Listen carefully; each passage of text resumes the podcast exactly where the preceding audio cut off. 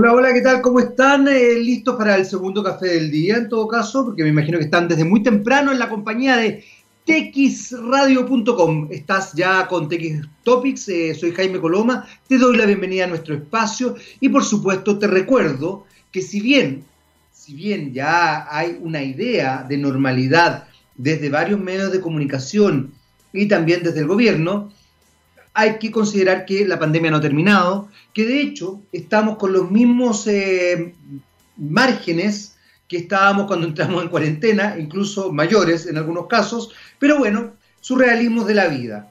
Eh, se nos están muriendo alrededor de 54, 55 personas diarias, estamos sobre los 1.500, entre 1.500 y 2.000 personas contagiadas diariamente, pero parece ser que eso ya eh, es parte del pasado por el momento. Por el momento. ¿Por qué te cuento todo esto? Porque hay algo que también es importante de observar a partir de la pandemia. Lo he dicho otras veces, lo voy a volver a repetir.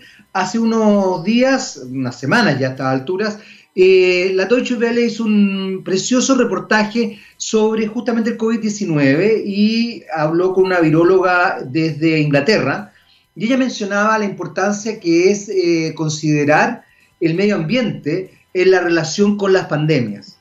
Eh, y esto es sumamente importante porque no todas las empresas ni todas las personas están considerando eh, el tema del calentamiento global, el tema del medio ambiente eh, y todo eso. Sin embargo, hay una buena noticia porque Aguas Andinas sí lo está considerando, efectivamente, y está viendo en esto una oportunidad para refocarse en el planeta y en el bienestar nuestro. Desde ese punto de vista, Aguas Andinas lo piensa y se compromete con un plan de reconstrucción verde y social para Chile. Eh, está generando de hecho una nueva infraestructura para combatir el cambio climático, creando miles de nuevos empleos y fortaleciendo el suministro futuro de agua potable. Para que tengas en consideración eso. Hay empresas que lo están haciendo, Aguas Andinas es una de ellas. Aguas Andinas trabajando por una reconstrucción verde y social. Em, el fin de semana, el viernes, eh, volvieron las eh, protestas volvieron las manifestaciones, más que las protestas, manifestaciones eh, vinculadas al estallido social. Y ocurrió un hecho realmente dramático donde un joven de 16 años es empujado por un carabinero de 22 años.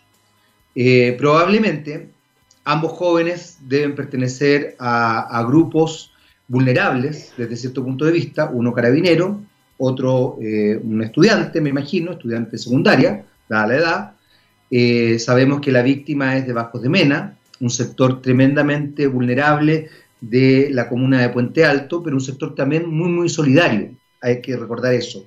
La cantidad de ollas comunes, de trabajos, de bingos que se hacen en Bajos de Mena es sorprendente. ¿Por qué saco a relucir una situación así? Fundamentalmente porque, más allá de que cada cual saque sus propias conclusiones, nuevamente los medios de comunicación hacen lo suyo. Es sorprendente como la mayoría de los canales nunca habló de que este joven fue empujado. Cuando hablamos de que alguien fue empujado, no necesariamente estamos estableciendo un dolo, no estamos estableciendo una acción que tenga una intencionalidad. Sin embargo, lo que ocurrió después, evidentemente, es muy, muy, muy fuerte. Por otro lado, los medios de comunicación que hablaban de caer cuando todas las imágenes mostraban que no era así. Eh, hoy día se hacen un festín de show nuevamente respecto al tema. Igual me parece bien que tomen el tema y lo desarrollen, pero yo me quiero focalizar en la comunicación porque también por otro lado hay otro evento que no es menor y es el gran perdonazo a Ponce Lerú por el tema Sokimich.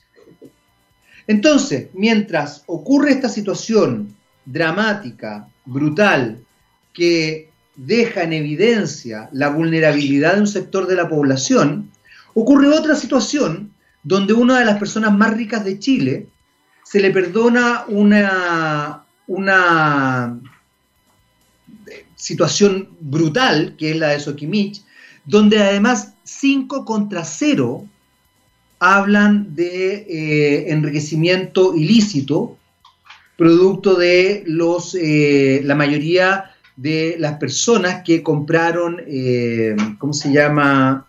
Se me olvidó la palabra en este momento, transacciones o que transaccionaron acciones en Sokimich de enriquecimiento ilícito, ilícito, 5 contra 0, ya por tener información privilegiada, y resulta que eso no se habla. 63 millones de dólares tenía que eh, pagar y se lo rebajaron a 3 millones de dólares. Creo que los montos ni siquiera estoy tan, tan claro si los montos son eso. Pónganle usted que creo que él ganó 128 millones de dólares, menos 3 millones de dólares, se va a quedar con 125 millones de dólares en el bolsillo. Por eso es que se provocó el estallido social. Por eso es que tenemos un joven que cayó por un puente. Por eso es que tenemos carabineros jóvenes que también están desarrollando situaciones como esta y probablemente, si bien más allá de la culpabilidad o no, se ven sometidos a situaciones brutales. Por eso es que cuestionamos al mundo político, porque resulta que ningún político ha hablado de este tema, ninguno. ¿Por qué? Porque la mayoría de ellos le debe favores a Ponce Lerú. Entonces, de verdad, las comunicaciones son importantes, muchachos. Tener juicio crítico, capacidad de análisis es importante. De eso estamos hablando cuando hablo de comunicaciones. Las ciencias sociales, y es una cosa que yo siempre agradezco a TX Radio, es que le dé cabida a las ciencias sociales, por lo menos en este espacio, es importante. No es menor lo que está pasando. No es menor que un joven de 16 años haya sido empujado por un joven de 22 años. No es menor. No es menor que además se haya tergiversado la realidad respecto a esto, que se haya dicho que Carabineros hizo cargo del joven y que además lo ingresó a la clínica Santa María, cuando es mentira eso. No es menor. No es menor, y aquí vuelvo un poco a la idea del miente, miente que algo queda, no es menor que la diputada Hoffman niegue dichos en un eh, ¿cómo se llama?, en un matinal, cuando en definitiva esos dichos están grabados y son fáciles de rebatir. Entonces no es menor esta situación.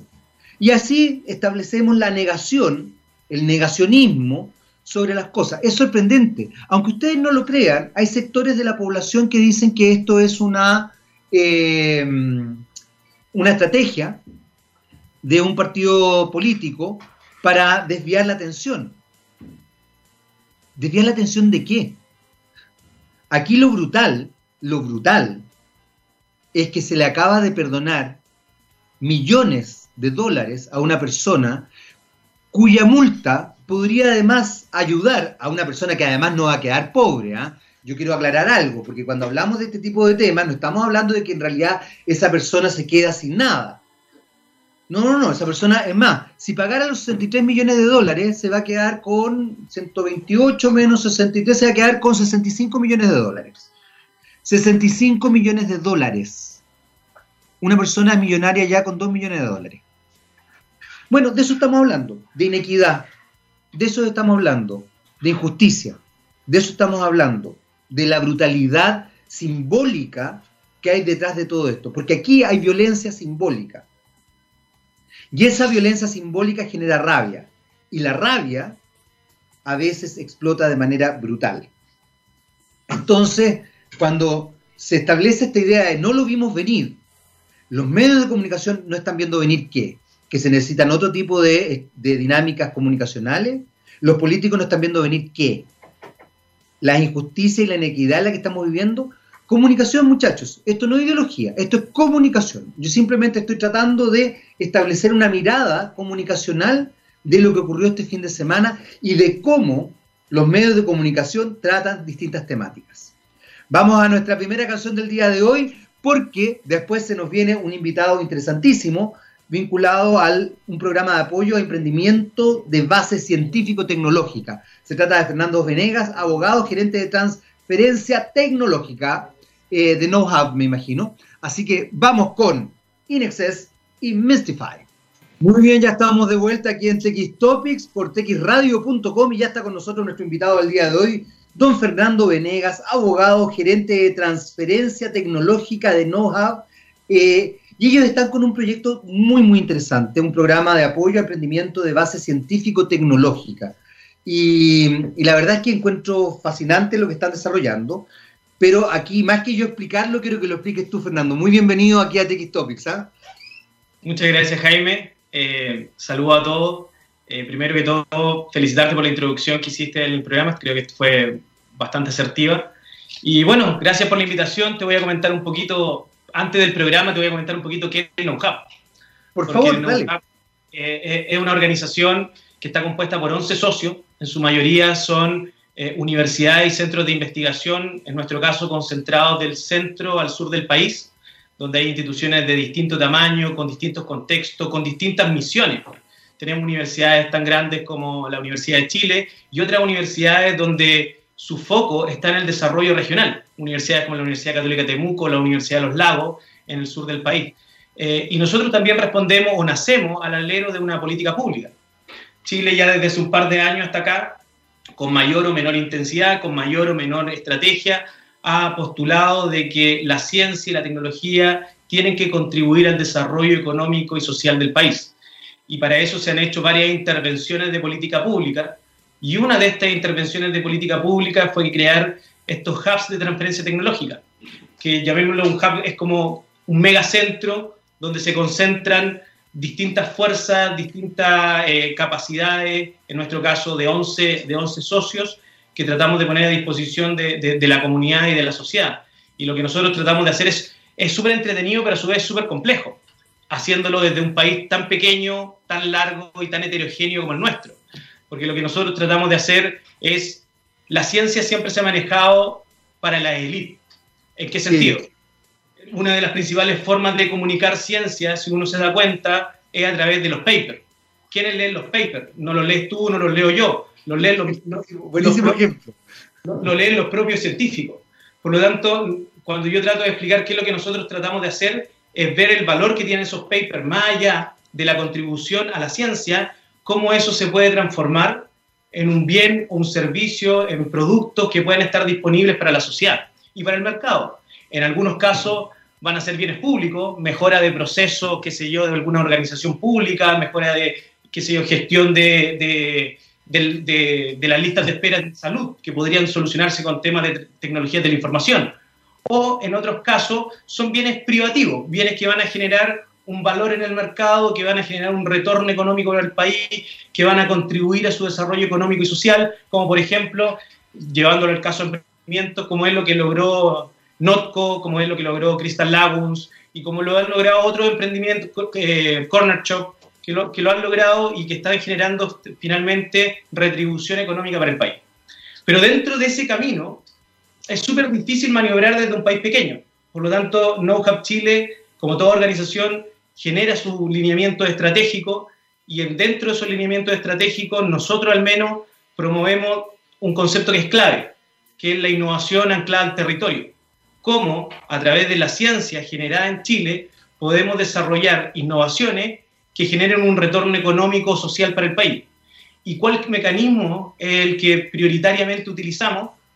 Nosotros dijimos, hay varios ecosistemas de innovación mucho más desarrollados que el nuestro y que es difícil que nosotros podamos generar una, una copia de ello.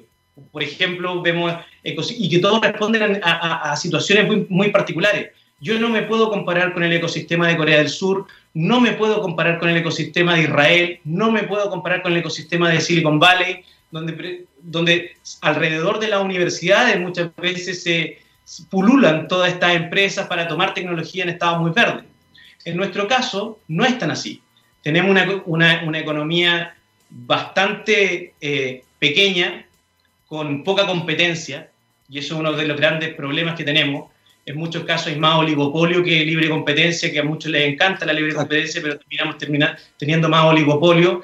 Por lo tanto, ¿cómo nosotros le generamos competitividad al país? Y ahí definimos que uno de esos elementos, basado en este concepto de innovación anclada al territorio, era a través del emprendimiento. Y hay muchos programas de emprendimiento en el país, pero nosotros trabajamos con un tipo de emprendimiento que es bastante particular, que es el emprendimiento de base científico-tecnológico. ¿Y por qué lo hacemos? Precisamente porque creemos que con eso mejoramos la competitividad de nuestra industria. Nosotros no creemos que Chile tenga que ser productores de zapatos o productores de todo. Porque aunque, aunque pusiéramos a todo el país a producir zapatos y a industrializarnos completamente, los chinos tienen una economía de escala mucho mayores, tienen mucha más gente. Pero sí tenemos otras áreas donde nosotros sí podemos competir. Hay cosas que están demostradas. Nuestros científicos son buenos. Muy buenos, de verdad, son, absolutamente. Son muy pocos todavía, porque hay muy poco financiamiento para la investigación y desarrollo en Chile. Pero son muy buenos. Por lo tanto, ¿cómo logramos transformar eso que, ellos generan en bienes y servicios disponibles para la sociedad, pero que a su vez generen mayor competitividad en empresas locales? Y eso por, eso, por esas razones que nosotros promovemos el emprendimiento de base científico-tecnológica. Es para crear más empleo, pero no solo crear más empleo, sino empleos de mejor calidad, sino también para poder competir con lo que se viene hoy en día. Si hoy en día se viene la automatización, y nosotros tenemos un sistema educativo donde no estamos formando emprendedores, estamos formando empleados y empleados muchas veces de muy baja calidad. Entonces, ¿cómo nosotros, a través de ese conocimiento, podemos generar esta sinergia y esta mejora en el desarrollo económico y social del país? Y la apuesta nuestra fue a través de diversos programas que tenemos en NoHub Chile, y uno de ellos es un programa que se desarrolló con la Universidad de California Riverside. Eh, su génesis viene más o menos del 2017, esta es la segunda versión del programa Ignition, ¿Y por qué lo desarrollamos con la Universidad de California Riverside? Porque en, la Universidad de California Riverside está liderada por la vicerrectora Rosibel Ochoa, que si bien ella eh, se ha formado y es estadounidense, tiene su, es de origen latinoamericano y ella tiene muy arraigado en sí el concepto de el desarrollo de América Latina, de dejar de ser el patio trasero de, sino que empieza a desarrollarse con la potencia que pueda tener. Y así desarrollamos un programa en conjunto entre NoCap Chile y la UC Riverside que se llama NoCap Ignition, que en el fondo nosotros lo que tratamos de hacer es recoger todos los resultados de investigación de, de, nuestros socios y del ecosistema, también entendemos a startups que no están, no están estrechamente vinculados directamente vinculados a universidades, pero que tienen este arraigo que es el componente científico-tecnológico de lo que ellos están creando. Y a través de una variante de lo que es el, Customer Discovery de, Steve Blank en temas de emprendimiento, eh, la NSF en Estados Unidos desarrolló algo que se llama Innovation Corps, que en el fondo es cómo se comercializa, son herramientas, metodologías para comercializar ciencia. Y lo que nosotros tratamos, de, basado en esos elementos, generar un programa de entrenamiento donde estos equipos ingresan al programa, reciben una serie de capacitaciones, validan, salen de los laboratorios, validan rápidamente con potenciales clientes o usuarios de esta tecnología, porque en algunos casos son bienes públicos, y después de eso nosotros ajustamos esa propuesta de valor. ¿Para qué? Para poder cumplir con nuestra misión, que es finalmente transformar esta ciencia en innovación. Y obviamente hay todo un flujo de trabajo, hay un proceso, hay mentores nacionales, mentores internacionales que están involucrados, un trabajo del equipo de, de, de Know-How y de Riverside muy arduo, con una serie de profesionales muy capacitados para poder acompañar a estos equipos. Y finalmente ya en esta segunda versión de nuestro programa, que recibimos 16 emprendedores, eh, ya mañana cerramos eh, la primera fase del programa. Después de 15 semanas de entrenamiento, van a hacer las presentaciones finales de estos equipos y vamos a seleccionar los tres equipos que finalmente nosotros también hacemos un plan de trabajo con ellos, los acompañamos en la siguiente fase de su emprendimiento, hacemos un plan de inversión con ellos y también tratamos de, nuestro objetivo es validar rápidamente estas soluciones con la industria para ver cómo esto pueden empalmar bien en el mercado nacional. Ya el año pasado tuvimos nuestra primera experiencia y fue bien interesante porque uno de los proyectos que ganó, y este año apuntamos a lo mismo, y ese es como el, la génesis que está detrás, eh, desarrolló un desinfectante GRAS, o sea, GRAS es una sigla que responde a que está basado en ciertos componentes que, son, eh, que, no generan daño para la salud. Y este desinfectante GRAS tenía toda una ruta de comercialización. Pero en el corto tiempo nosotros encontramos una empresa local, una empresa local importante, que compite con un gigante internacional, que es Unilever. Y que su gran desafío como empresa chilena es cómo yo compito con un monstruo que tiene 100 veces más mi presupuesto. O sea, ni siquiera 100 veces me quedo corto. La única forma de competir con ello es que yo tenga la capacidad de lanzar a mercado productos innovadores. Claro. Lo que logramos nosotros fue con este emprendimiento hacer una especie de joint venture con esta empresa local y hoy en día, después de un año de que este programa, la versión del año pasado cerró, eh, ya estamos en la fase de registro sanitario para la salida a mercado con Dacetix, que se llama el producto, y verlo en las góndolas de supermercado a finales de este año, comienzo del próximo año. Y eso en el fondo es lo que nosotros esperamos, porque ese emprendimiento mejora la competitividad de una empresa chilena, ese emprendimiento tiene la capacidad de generar más empleo una vez que empiece a crecer, tiene y no tan solo más empleo, sino también empleos de mejor calidad. Eh, y eso es un poco lo que te podía comentar del programa en términos generales. Mira, quedo, quedo, sin palabras, cosa que no es fácil, eh, porque de verdad encuentro alucinante lo que me estabais contando, estaba muy, muy atento. Hay algo que, que no, no, no, quiero dejar de, de, de, preguntártelo porque me parece que es muy sustancial en el mundo de hoy día. Yo creo que estamos en un, una suerte de periodo bisagra, por decirlo, por, por ponerle un nombre, donde muchas cosas están cambiando. Y desde ese punto de vista, las ideas de... Eh, de, competencia, por ejemplo, eh, probablemente tengan un giro. Eh, en general, una de las cosas que hemos visto, que yo, esto es una cosa muy personal, pero que yo aplaudo, es que eh, los liderazgos femeninos han tomado bastante fuerza en cuanto a fortalecer lo colaborativo, la posibilidad de desarrollar eh, comunidad, de establecerse en otras, en otras dimensiones económicas también. Eh, tú mencionabas los oligopolios, que en realidad tienes toda la razón. A mí me da mucha risa porque en Chile hay, hay ley antimonopolio, pero resulta que es media tramposa, porque finalmente nos enfrentamos a muchos monopolios con distintas quizás eh, razones sociales o, o truquitos de grandes empresarios que finalmente tienen, tienen monopolio. Entonces nos enfrentamos con que una persona es dueña de una cosa, pero es dueña de la otra, de la otra, de la otra, de la otra, de la otra, de la otra, y finalmente pertenece a un mismo grupo, incluso muchas veces a una misma familia, ni siquiera a un grupo, a una familia. Entonces la situación es compleja. ¿Y por qué te, planteo este, este escenario?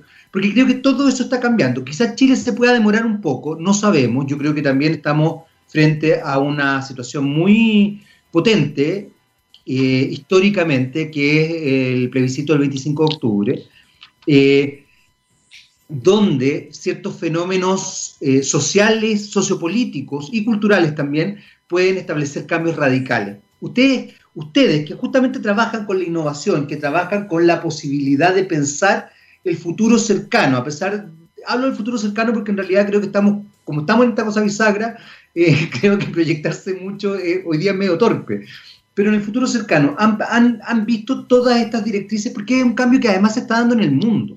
Esto no es algo que esté pasando en Chile nomás. Entonces es, interesante también observar el fenómeno. Ustedes lo han, podido percibir justamente ya que trabajan con tecnología, con innovación, eh, con ciencia. ¿Lo, lo, han podido observar, Fernando? mira, esto es una opinión más personal. Yo creo que, pero también responde de, un poco de la estrategia de know-how. Eh, es algo que lo vemos día a día Partamos de la base 1 y eh, la respuesta tiene como varias aristas de la cual uno la puede abordar. Eh, primero que todo, precisamente los emprendimientos de base científico-tecnológico vienen a romper eh, ciertos paradigmas.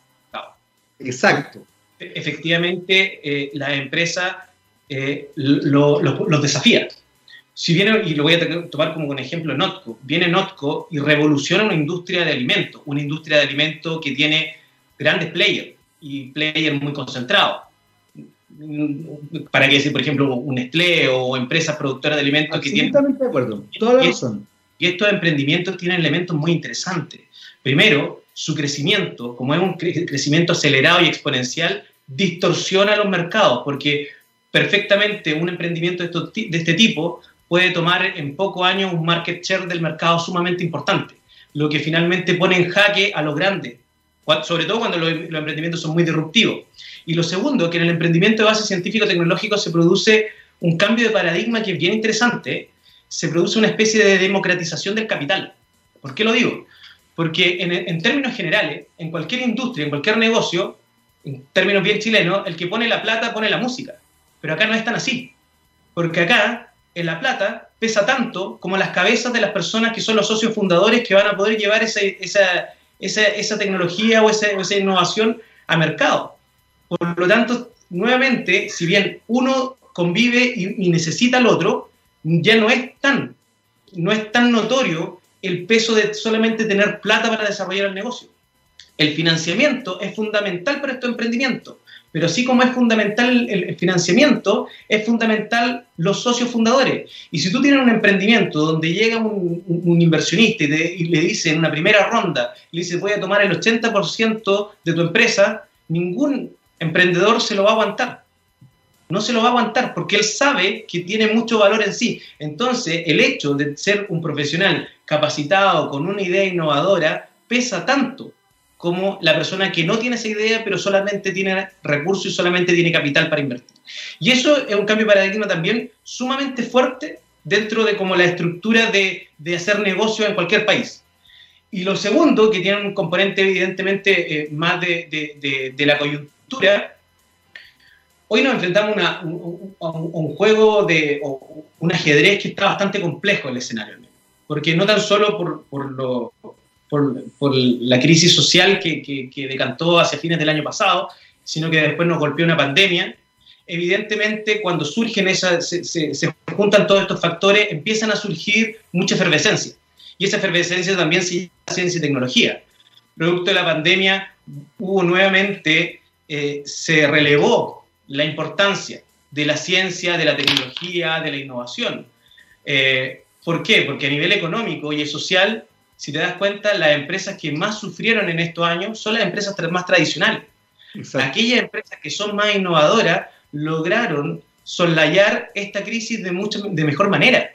Lograron incluso salir fortalecidos de esta crisis, muchos de ellos. Vemos un caso como Corner Shop, donde al final esta crisis finalmente fue la forma en que la gente pudo abastecerse de insumos a través de emprendimientos de este tipo.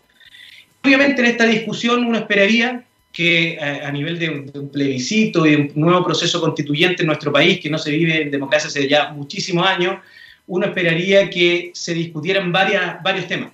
Y, los que trabajamos en, en, innovación esperaríamos que la ciencia y la tecnología también tengan la relevancia para entender que no solamente ciencia por ciencia, sino que esto puede contribuir a nuestro desarrollo económico. Pero también uno entiende que hay discusiones que se van a dar mucho más profundas y que son también igualmente urgentes del hecho de una educación de calidad, el hecho de una salud de calidad, que finalmente no está garantizada en nuestra constitución actual. Por lo tanto, vamos a hacer uno más de los que vamos a tratar de que este tema se instale, de que se entienda que esto puede contribuir a nuestro desarrollo económico, pero también entendemos que hay, unas, hay prioridades en el país que también se van a discutir. Ojalá se puedan discutir en conjunto y no se, no se discutan como compartimentos estancos, aislados, porque no, no tendría mucho sentido. Fíjate, Fernando, que es interesante lo que estás planteando porque la multifactorialidad es sustancial. Y, finalmente no solo la multifactorialidad, sino que la, relación que existen entre los distintos hechos o entre los distintos sujetos a discutir. Eh, yo creo que una sociedad también más, eh, más próspera es también una sociedad que evidentemente le da cabida al ámbito científico, tecnológico, cultural, que también es una pata que no, que no se pesca. ¿eh? La mayoría de la gente no se da cuenta que gracias a la cultura, por ejemplo, y también a la ciencia y la tecnología, ha logrado sobrellevar, o yo no diría la mayoría de la gente, no, una élite, una élite quizás ampliada, ha logrado sobrellevar gracias a la cultura, a la ciencia y a la tecnología de manera positiva eh, la pandemia. Hago esta, distinción porque creo que la gente más vulnerable ni siquiera pudo hacer cuarentena. O sea, esa es la realidad. Y yo creo que eso también es algo que no se visibiliza, al contrario, se invisibiliza. Se hizo cuarentena. No, no, no, señores. Hubo gente que todavía tenía que salir a vender a las calles, ah, hubo gente que todavía estaba tratando de trabajar en lo que fuera, eh, muchas personas, muchos trabajadores, trabajadores y trabajadoras de casa particular o de ciertas industrias o empresas tenían que seguir trabajando. Eh, entonces no, no, es tan así como, como que la cuarentena funcionó, porque no es verdad, porque no teníamos capacidad como Estado. Pero la multifactorialidad de la que habla Fernando es sustancial. Y en ese aspecto, eh, por ejemplo, tú diste una, una idea que me parece muy, muy importante y que tiene que ver, que es algo que a mí me interesa, pero desde las ciencias sociales, no desde las ciencias más exactas, eh, con el lenguaje y con la comunicación. Cuando nosotros hemos establecido esta idea de que el, que paga manda, eh, creo que dañamos la sociedad. Eh, una cosa es que el cliente siempre tenga la razón, en tanto el cliente tenga la razón, pero si el cliente es un, irracional y cree que porque tiene la plata puede insultar, maltratar, garabatear, o no te ofendas con lo que voy a decir, o decir, usted no sabe que yo soy abogado, como hemos visto algunas personas que lamentablemente tiran el título, y otros también, ¿ah? de mi área, es que yo soy periodista. So what? O sea, hay abogados como las pelotas, hay periodistas como las pelotas, hay médicos como las pelotas, hay psicólogos como las pelotas, es más, corruptos incluso. Entonces, no, no me tiré el título encima, tírame los hechos, tírame otras cosas. Pero bueno, pero más allá de eso es importante eso que tú mencionas, porque en definitiva, poner en paralelo la capacidad intelectual, por ejemplo, con justamente la dimensión económica es un cambio de paradigma, un cambio de lenguaje, un cambio comunicacional importante de observar y de entender. Eh, hoy día nos enteramos que eh, Beca Chile no se va a reformular y que bajaron el presupuesto, por ejemplo. Eh, entonces hay algo que pasa ahí con la educación. ¿Y por qué digo esto? Porque tú mencionabas una educación de calidad. Una educación de calidad también tiene que tener y generar juicio crítico, y el juicio crítico se, desarrolla, a propósito de la multifactorialidad, desde la ciencia, desde la historia, desde la filosofía, desde, desde la educación cívica, desde miles de áreas que hoy día no están fortalecidas, por ejemplo, en la educación primaria y secundaria. Y se puede fortalecer quizás en, la educación de pregrado y de posgrado, obviamente, dependiendo de los intereses que tú tengas pero no hay una construcción real ahí. Y ahí sí hay una multifactorialidad que se tiene que discutir. Y yo estoy muy de acuerdo contigo, Fernando. Yo espero que estas cosas no se discutan por separado. Porque son, porque finalmente una de las cosas, y vuelvo un poco a la génesis de mi comentario o de, seguir la idea que tú estabas presentando, una de las gracias de los liderazgos femeninos, y, y recalco lo del liderazgo femenino, como decía la revista Newsweek, relájense muchachos, porque los liderazgos femeninos también lo podemos ejercer los hombres. Es una forma nomás de hablar. Hay mujeres que ejercen liderazgo masculino y nadie se ofende. Así que no, no, no sientan que se vulnera la, la, masculinidad, por si acaso. Eh, pero una de las gracias que tienen los liderazgos femeninos es que ven la multifactorialidad, es que ven la globalidad del problema. Es que tú te encuentras a una Angela Merkel, para ponerlo también en mujeres líderes, o a una Jacinda Arden, que son capaces de decir me equivoqué tengo que retroceder. Estamos caminando como la analogía que hizo Merkel sobre hielo delgado, por ende, cada paso que se da como Estado es un paso delicado. Y ojo, Angela Merkel, la gente que cree que es como, porque en este país además deben creer que, no sé, es de extrema izquierda, Angela Merkel es de derecha, para que la gente también entienda ese tipo de cosas. Jacinda Arden no, pero estoy poniendo dos, dos ejemplos justamente establecidos en esa, en esa línea. Entonces es muy importante lo que tú planteabas, Fernando, porque, porque tienes razón, la multifactorialidad es sustancial. Y ahí estamos frente a un cambio de paradigma importante donde know-how eh, está haciendo cosas, está estableciendo miradas distintas. Comunicacionalmente, ¿cómo se están manejando, Fernando? Porque lo importante es que esto también se sepa, se conozca, se, se, explote, se viralice. ¿Cómo lo están haciendo? ¿Cómo lo están desarrollando eso? primero que todo, ante ese comentario final que, que tú hiciste, es un hecho. En el ámbito de la transferencia tecnológica eh, hay una participación de mujeres que es muy importante. Y probablemente la curva de aprendizaje que hemos tenido, que, es más corta que, la que, que han, las que han tenido otros países, también se deba a algunos de los, a los elementos que tú estás diciendo, la capacidad de trabajar más colaborativamente, la capacidad de ser más empatía, de ser más empático, cierto manejo de ego. Eh, en, el ámbito que uno trabaja. qué buen punto, qué buen punto. Los hombres tenemos un problema de... Perdón, perdón la talla, pero en realidad parece que el tamaño de los hombres nos importa mucho y el ego es fundamental. Hay un tema de ego que es muy importante. Ahora, en, en tema de ciencia y tecnología, también esto se, se hay una política de género que está tratando de impulsar el Ministerio de Ciencia eh, a través de la subsecretaria Torrealba, eh, y nosotros, por lo menos en el programa Ignition, también tratamos de promoverlo. Eh, y nos llevamos sorpresas gratas. Por ejemplo, el 42% de las postulaciones. Porque hay varios, hay varios estudios, de los cuales yo no soy experto, pero de la poca participación de mujeres en grandes, en órganos de toma de decisión importantes, en directorios, en gerentes generales. Y eso creo yo que también se atribuye a que hay, hay, hay áreas donde nos seguimos mirando mucho el ombligo y no estamos mirando más allá. pero nos llevamos una grata sorpresa, por ejemplo, con el programa de este año, que fue que, eh, impulsamos como política de género que al menos el 25% tenía que estar liderado por mujeres, pero de, los 66 postulantes que tuvimos este año, el 42% eran mujeres, en, mujeres en temas de emprendimiento científico-tecnológico. Eh, y, lo que nosotros eh, hemos tratado de impulsar, yo no soy experto en, temas de, comunicaciones, pero nosotros hemos tratado, eh, nuestro trabajo siempre fue bastante silencioso. Fue un trabajo que, yo creo que la, no lográbamos demostrar, me refiero como país en temas de ciencia y tecnología, no logramos demostrar el potencial que tenemos. Por lo tanto, lo que nosotros hemos tratado ahora es precisamente de lo contrario, de visibilizar esto, de, pero de visibilizarlo no tan solo de que por qué hacemos un programa de emprendimiento que puede ser lindo en cuanto o que está impulsando a mujeres en ciencia y tecnología en el ámbito de emprendimiento, sino en función del impacto que esto puede generar. Y evidentemente los frutos todavía son tempranos. Esta es nuestra segunda generación, tenemos un caso de éxito, como te decía, de Dacetics, que pronto va a salir al mercado. Nosotros ahora tenemos 14, 16 proyectos que postularon, 14 siguieron en equipos, siguieron en competencia y yo creo que de acá también vamos a sacar nuestros nuevos Dacetics. Eh, esperamos que también dentro de estos emprendimientos que sean seleccionados hayan mujeres que estén liderando estos procesos, eh, pero no solamente porque tengan que haber mujeres por un tema de género, sino por un tema... Es que eso es muy importante lo que estás diciendo, estoy de acuerdo.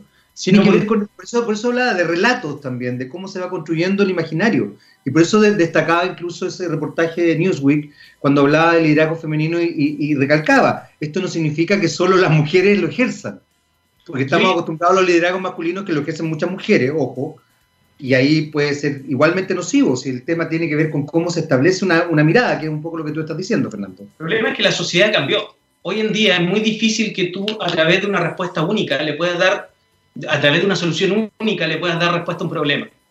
Probablemente cada vez vas a necesitar la integración de distintos componentes, tecnológicos, de equipos, me refiero de personas, eh, de instituciones, de infraestructura, y por lo tanto los liderazgos que se van a necesitar, más allá si es femenino, masculino, como decías tú, que una mujer puede tener un liderazgo masculino, un hombre femenino, se necesita personas que tengan esa capacidad de integrar, de conectar y de colaborar, en el sentido de que todos los trabajos, hoy en día la multidisciplinariedad ya está instalada. Hoy en día eh, los trabajos, eh, los que son más rutinarios, nos guste o no nos guste, en el corto y mediano plazo se van a reemplazar. Y los mm. desafíos que vamos a ir teniendo cada día más son otro tipo de desafíos de los cuales no estábamos acostumbrados como sociedad. Los próximos desafíos van a ser medioambientales, de hecho no, no van a ser, ya son medioambientales. Exacto, exacto, absolutamente de acuerdo. Y, y, es muy importante lo que estás diciendo. Claro, ¿y cómo vamos a cambiar ese paradigma de la empresa de que no solamente se basan en la rentabilidad, sino que tiene que haber un componente ambiental importante para retribuirle al planeta? Más allá si uno es ambientalista o no, es, una, es un hecho. El planeta está muy... Por lo tanto, también, y, y, no puede ser, y, el mundo tiene que, tiene que seguir viviendo. Las empresas se tienen que seguir desarrollando. Pero si no logran cambiar esa visión, si no logran cambiar esa, esa forma también de, de, colaboración y de competitividad, es tremenda. Eh, el año pasado, precisamente por el programa Ignition, nos tocó ir a California. Y, nos tocó sentarnos o, o, conocer el caso de un board de Cherries, donde se reunían todos los empresarios productores de cherry en, la zona de Riverside, en California, que es fuerte en esa área. Y nosotros pensábamos cuando íbamos de enojo, decir, esto es inviable en nuestro país, porque sentar a todos los productores, no para que se coludan, sino que más bien dicho para que decir, estos son nuestros problemas, cómo los desarrollamos y cómo generamos más competitividad para nuestros productos, pero sin necesidad de pegarte el codazo para el lado, es un cambio de mentalidad y un cambio cultural tremendo. Y por lo tanto, todos los liderazgos que nosotros desarrollemos e impulsemos, y eso también es, parte de lo que pretende hacer Know-Hub, son liderazgos que vayan en esa línea, que generen, generen esta colaboración, que se entienda que la competencia, que hay un concepto que dice un amigo que es competir, que es colaborar y competir a la vez.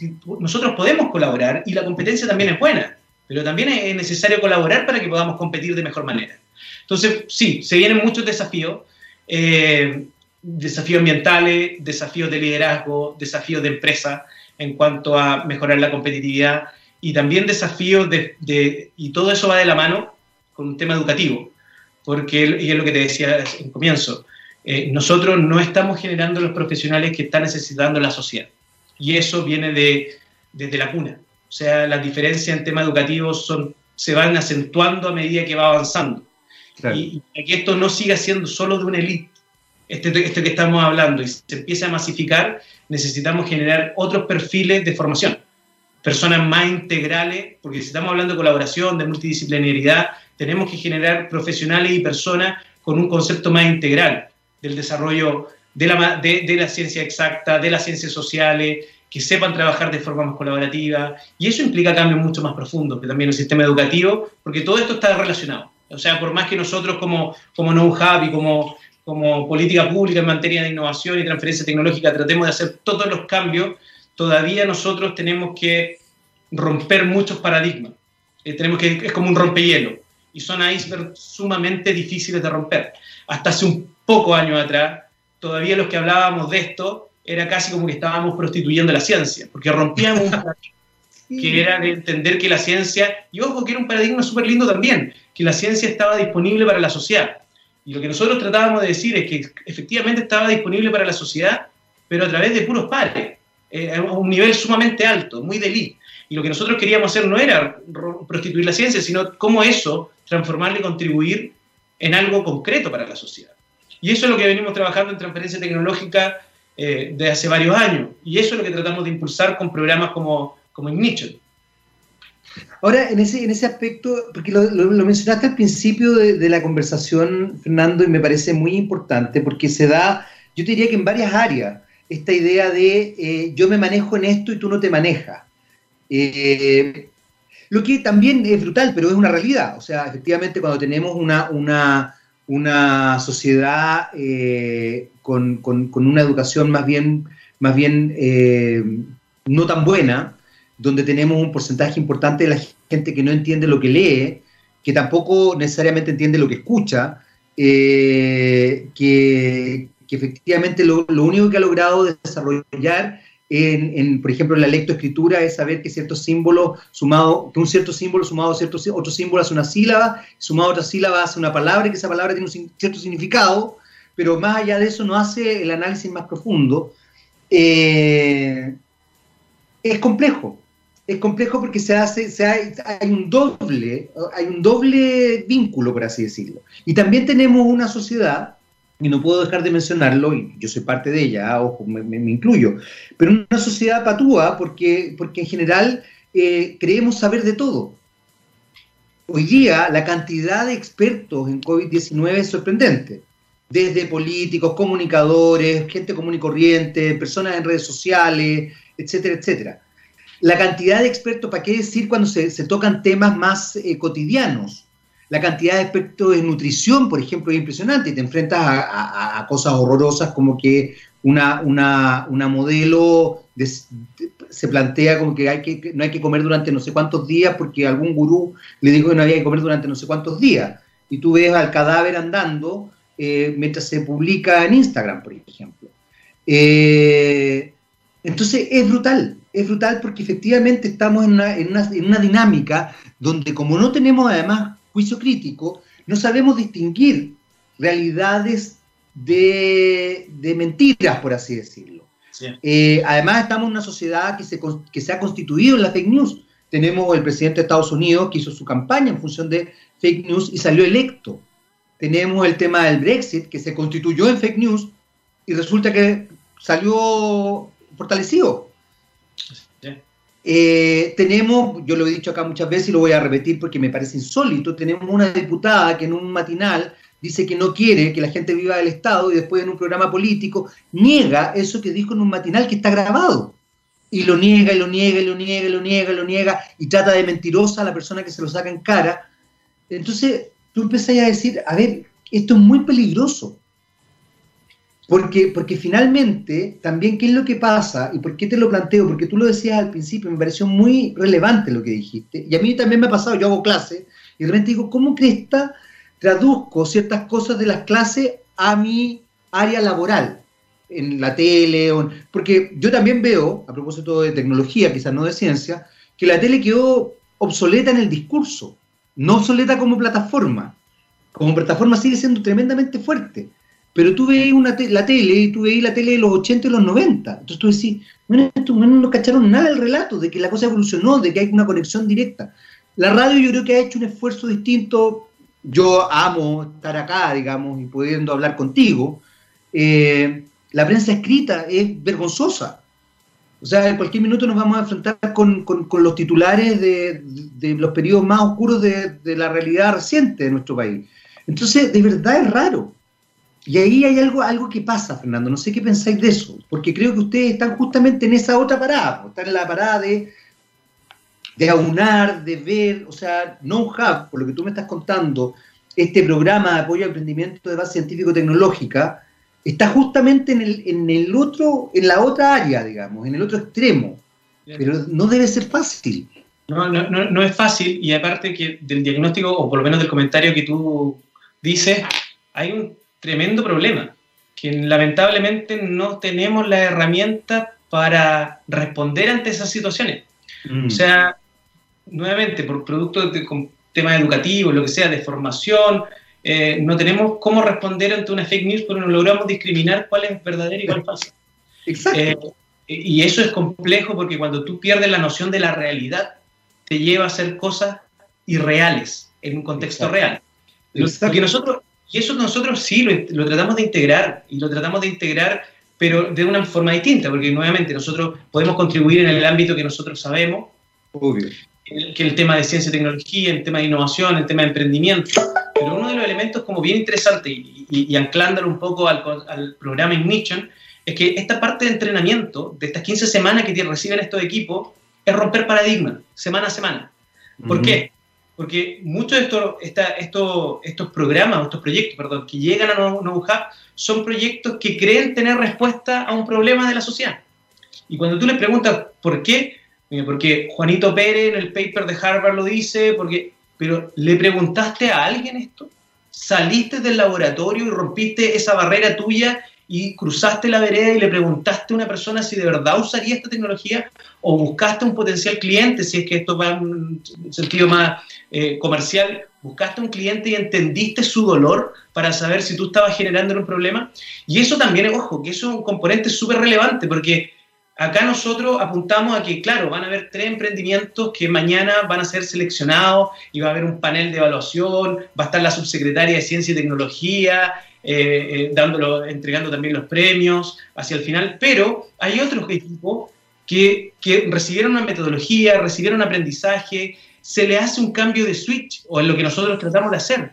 Es, ese, micro cambios que tú puedes hacer en ciertas personas luego se pueden multiplicar. Eso es lo que nosotros tratamos. Y así puede hacer ciertos cambios culturales. De que después al final, cuando sigan enseñando, porque muchos de ellos son investigadores, pero sigan enseñando y sigan diseñando también, no solo enseñando, diseñando una nueva propuesta de solución para alguien, un proyecto de investigación, tengan este componente de que ellos no tienen solo la verdad, de que la verdad no está solamente en fuentes secundarias de información, sino que también hay que conectar, sino que también hay que hay que preguntar, hay que levantar este problema. Entonces, claro, por una parte, eso, eso es, nuestro, en nuestro ámbito de acción, eso es lo que tratamos de hacer con nuestro programa Ignition, que todos los que pasan por nuestro programa reciban y tengan esta externalidad positiva, de que le, haya hecho al finalizar estas 15 semanas un cambio de switch. Es decir, ¿sabéis qué? Yo tengo que reconfigurar cómo trabajo con mi equipo, porque esto que está encerrado en cuatro paredes en mi laboratorio, con desconexión, con desconexión absoluta de la realidad, no, me está, no estamos resolviendo los problemas que creíamos nosotros resolver. Porque al final los problemas son distintos. Eso es lo que busca Ignition. Buscar ese levantamiento, buscar generar esta capacitación. Nosotros buscamos también equipos multidisciplinarios, uno de los elementos fundamentales que tratamos de evaluar, precisamente porque estábamos hablando, porque necesitamos generar comunidad, necesitamos generar integración, necesitamos que el, que el comercial converse con el científico, que el abogado converse con el comercial y con el científico, y que ambos, que entre todos, puedan generar una propuesta de valor para alguien. Y bueno, y mañana, mañana es cuando cierra ese, precisamente ese proceso.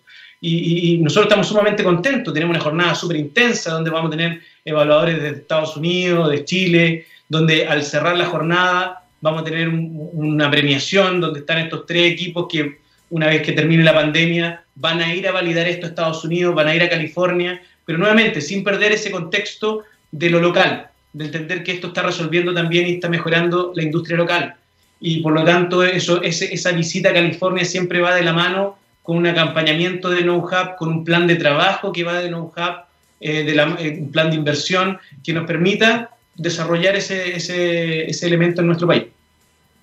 Fernando, eh, nos queda poco tiempo, pero no quiero dejar de, justamente ver qué es lo que pasa. A ver, entiendo que eh, hay una parte que se va a aplazar porque estamos en una pandemia y, y la verdad es que eh, no sabemos cuándo se termine, pero, pero por lo menos estamos tratando de ir avanzando y de convivir con esta situación y aprender a convivir con ella. Eh, pero ¿cuáles son las características que se van a desarrollar el día de mañana? Porque mañana es un día crucial para ustedes. Eh, tú me decías que de 16 quedan 14. ¿qué, se viene? ¿Qué se viene mañana, concretamente? y, cómo, perdón, y una, y una pequeña patita. ¿Cómo se puede acceder también a esto. O sea, ¿cómo, ¿cómo puedo yo de pronto ver estas cosas? No sé si ustedes lo van a hacer por streaming. Eh, y, también, obviamente, ¿por qué no empezar a pensar para una próxima, para la tercera, eh, para el tercer programa? O sea, para, el tercer evento, digamos, próximo año, o sea, todo eso. Súper interesante, porque primero que todo, ahí aprovecho de dar el dato que nos siguen en nuestras redes sociales, que es Twitter y LinkedIn, que arroba Chile porque ahí está toda la información respecto a, toda la jornada de, para participar, porque hay unas jornadas que también son abiertas para que todos conozcan un poco de qué se trata el programa. La jornada de mañana es una jornada bastante intensa que está dividida en dos partes. La primera va a haber un panel de evaluación conformado por Venture Capital chileno, conformado por gente de la Universidad de California Riverside, por gente de, con experiencia también en emprendimiento y gente de Know Hub Chile, un panel de, de seis expertos, donde van a exponer a los 14 equipos que siguen en competencia a un pitch que van a tener que hacer ellos. Desafío, lo hacen en inglés. Lo hacen en inglés, ha sido un desafío que hemos tenido con, el programa, lo hacemos mitad en inglés, mitad en español. Tienen que hacer un pitch en inglés, donde después van a recibir feedback y, y, preguntas de este panel de evaluación.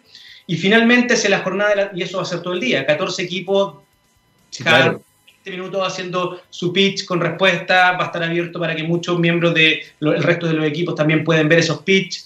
Eh, y al finalizar la jornada de la tarde tenemos un panel de premiación donde se van a dar los tres ganadores, donde va a estar moderado por la vicerrectora de, eh, de eh, Universidad de California Riverside, Rocío Ochoa, el director ejecutivo de NoHub Chile, que Javier Ramírez, el gerente de capacidades tecnológicas de Corfo, que es Fernando Henschel, y la subsecretaria de Ciencia y Tecnología, que es Carolina Torrealba.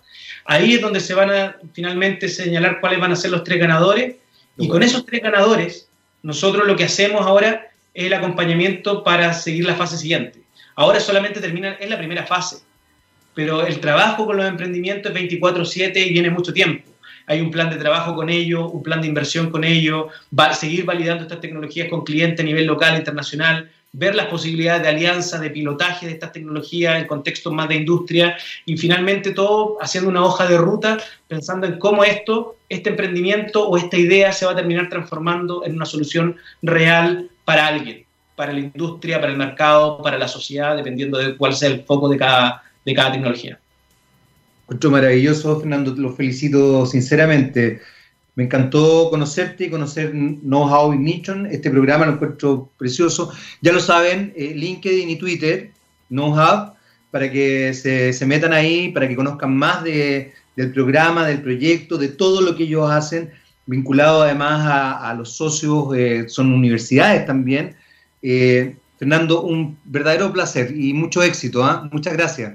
Muchas gracias, Jaime. Que muy bien. Gracias por esta conversación, porque de verdad ha sido, creo que, muy, muy eh, clarificadora en muchos aspectos también. Y espero que a ustedes les haya parecido igual de interesante que a mí. Nosotros nos despedimos porque ya se viene Rockstar con el gran Gabriel León, un, divulgador de la ciencia, Fernando, don Gabriel León. Un rockstar, además. Eh, eh, impresionante. Tú sabes que yo, tengo la sensación de que cuando, cuando él aparece, es como que una luz cenital eh, apareciera sobre él y, hubiera un, como un canto, como una especie de canto de ángeles.